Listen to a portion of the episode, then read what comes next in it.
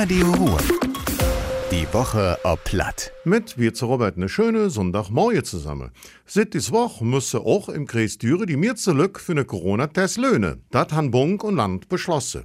Für Menschen, die nicht je Corona geimpft werden können, blieb der Test für umsonst. Das gilt auch für die Lücke, für die jetzt keine Impfrat geht. 12- bis 17-jährige Kinder und Schwangere können bis Angst vom Jahr einmal in der Woche einen Test machen, der nichts kostet. Wie will der Corona-Test für all andere kosten, hängt von der Bezugsquelle ab. Aktuell gibt im Kreis Düre noch 110 Teststellen.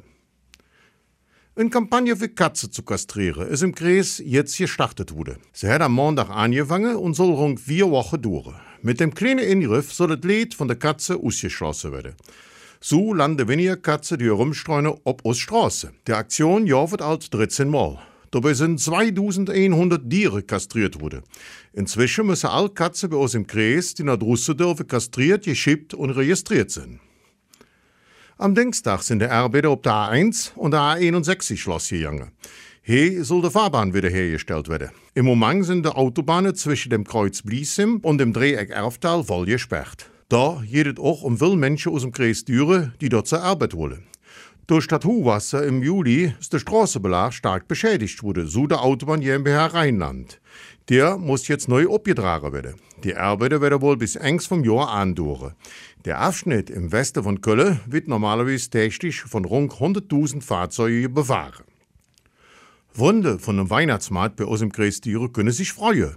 Trotz der Corona-Pandemie werden einige dieses Jahr wieder stattfinden. In Düre geht zum Beispiel der traditionelle Weihnachtsmarkt rund um der Annakirche. Der geht los am 18. November und dauert so Jahr bis zum 30. Dezember. Auch die Gemeinde Langerweh plant einen Weihnachtsmarkt. Der wird mit dem traditionellen Handwerkerbetrieb ob Schloss Merod durchgeführt. Der soll am 24. November losgehen und geht bis zum 23. Dezember.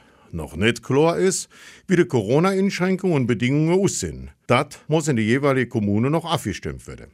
Und das war das wieder. Ich allen noch einen schönen Sonntag. Madet Jod, Ihre Robert. Radio Ruhr. Die Woche ob Platt. Mit Robert Wirz.